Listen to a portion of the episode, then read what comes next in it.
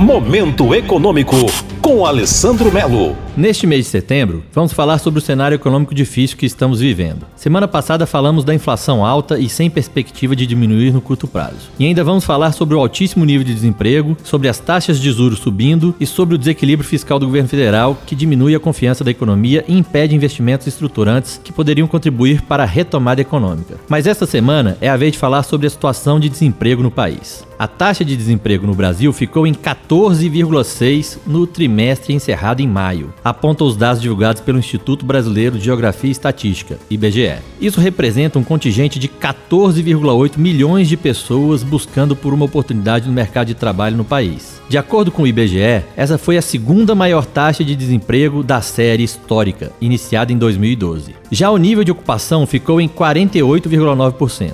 O IBGE destacou que esse indicador está abaixo de 50% desde o trimestre terminado em maio do ano passado, o que indica que menos da metade da população em idade para trabalhar está ocupada no mercado de trabalho. Em um ano, aumentou em 2 milhões o número de desempregados no país. Perdemos 1,3 milhões de carteiras assinadas e a informalidade cresce. Faltam oportunidades no mercado para 33 milhões de trabalhadores no país. Precisamos encontrar o caminho da recuperação destes postos de trabalho o mais rápido possível. Terra FM